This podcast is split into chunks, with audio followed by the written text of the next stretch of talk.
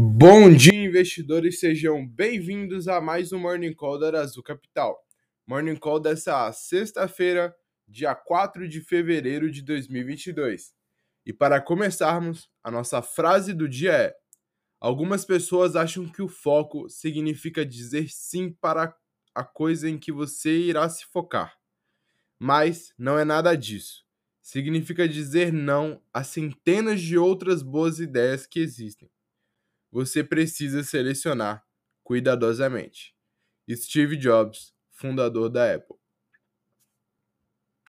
No cenário Brasil, o índice consolidado de dados de produção, PMI, calculado pela IHS Markit para o Brasil, caiu de 52 em dezembro para 50,9 em janeiro, sinalizando uma taxa de crescimento marginal resultados acima de 50 pontos indicam expansão. Os dados dos subsetores indicaram um aumento mais lento na atividade de serviços em oito meses e a redução mais acentuada da produção desde maio de 2020, diz a IHS Market. Banco Central amplia acesso a depósitos voluntários remunerados.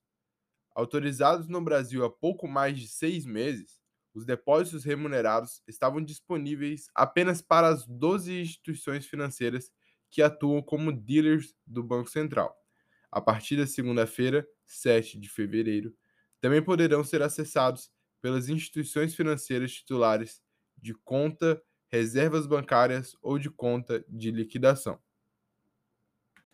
Na seção de empresas e mercados, a Amazon anuncia aumento no Prime e ações sobem 18%. O lucro da companhia superou as expectativas, ajudado pela divisão de computação em nuvem e os investidores aplaudiram o aumento de preço do serviço de assinatura. As vendas do quarto trimestre aumentaram 9,4% para 137 bilhões de dólares, disse a empresa. O lucro foi de 27,75 dólares por ação, auxiliado em grande parte por um ganho antes dos impostos do investimento da empresa na Rivian, Rivian Automotive Inc., que abriu seu capital em novembro. Analistas, em média, projetaram receita de 137,8 bilhões de dólares e lucro de 3,77 dólares por ação, segundo dados compilados pela Bloomberg. Credores aprovam plano de recuperação judicial do Hop. No ano passado, as empresas concorrentes do Hop Beto Carreiro, Play Center e Etenwide, entraram com pedido de aprovação de proposta alternativa de pagamento aos credores, mas a atual gestão anunciou, em seguida, um acordo com o banco norte-americano de investimentos Whitehall Company, LLC, com promessa de aplicar até 500 milhões de dólares, cerca de 2,8 bilhões de reais, no empreendimento. Hoje, o presidente do parque deu uma nova versão sobre esse acordo, dizendo que nunca teve contato com o banco, mas com seu acionista majoritário, a Brooklyn International Group, a expectativa da atual gestão é reestruturar suas obrigações com os, credores e expandir suas atrações.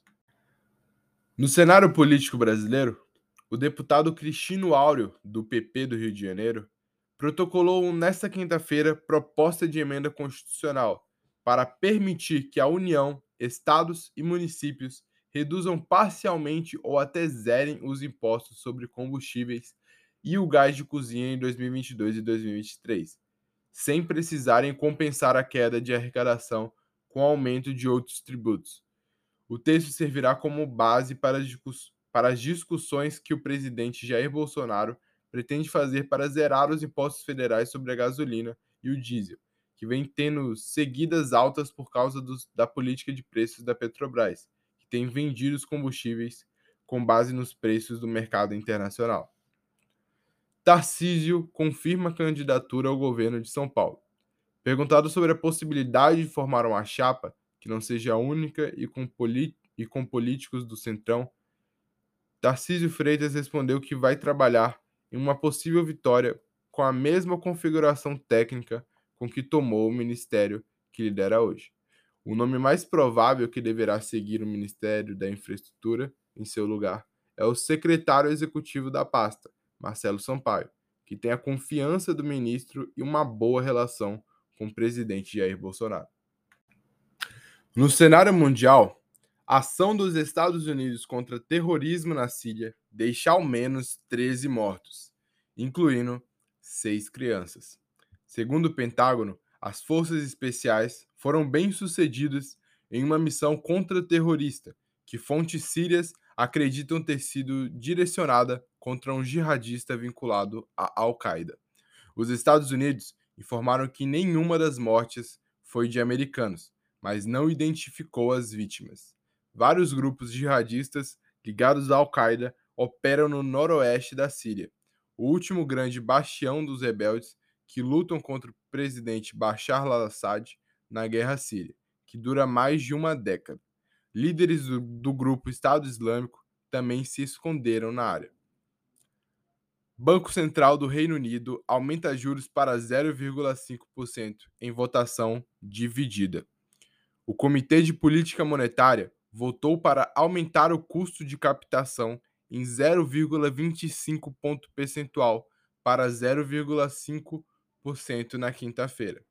Quatro dos nove membros do comitê pediram uma elevação de 0,5 pontos percentuais, o que não ocorria desde que o Banco Central ganhou autonomia do governo em 1997.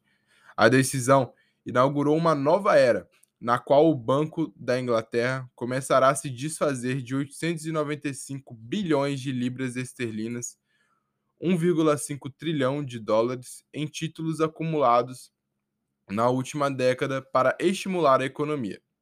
O anúncio veio logo após o chanceler do Tesouro, Rishi Sunak, apresentar um programa de 9 bilhões de libras, libras para ajudar a população a arcar com o aumento dos gastos com energia.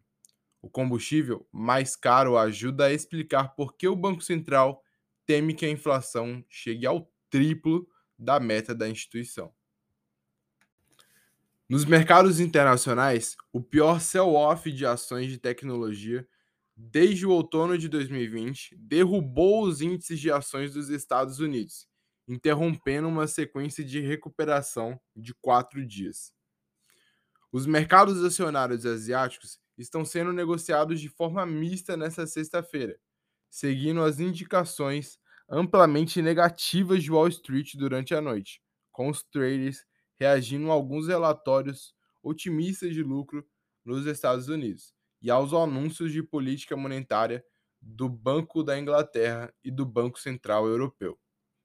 As ações europeias caíram na quinta-feira após sinais de que o Banco Central Europeu provavelmente aumentaria as taxas esse ano, enquanto os resultados fracos do dono do Facebook, Meta, aumentaram a pressão sobre as ações globais de tecnologia. Petróleo e commodities. Os preços do petróleo subiram no pregão do final do dia na quinta-feira, elevando o preço de referência do petróleo dos Estados Unidos a 90 dólares o barril pela primeira vez desde 2014 devido a preocupações contínuas com a oferta e a queda do clima frio nos Estados Unidos. Carne bovina. O volume recorde de exportações brasileiras de carne bovina em janeiro elevou as cotações da arroba do boi no mercado interno. No mês passado, o indicador do Centro de Estudos Avançados em Economia Aplicada, com base no estado de São Paulo, alcançou média de R$ 338,46 por arroba, um patamar inédito em termos reais.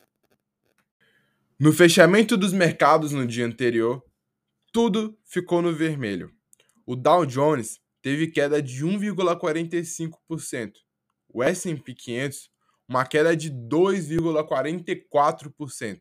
O destaque fica para o Nasdaq 100, com uma queda de 4,22% no índice. E o Ibovespa teve uma leve queda de 0,18%. E o nosso gráfico do dia vai para o retorno das ações da Meta, o antigo Facebook.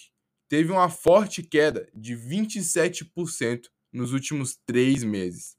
Destaque para o fechamento do dia anterior, onde a empresa teve uma queda de 26,4% na Nasdaq.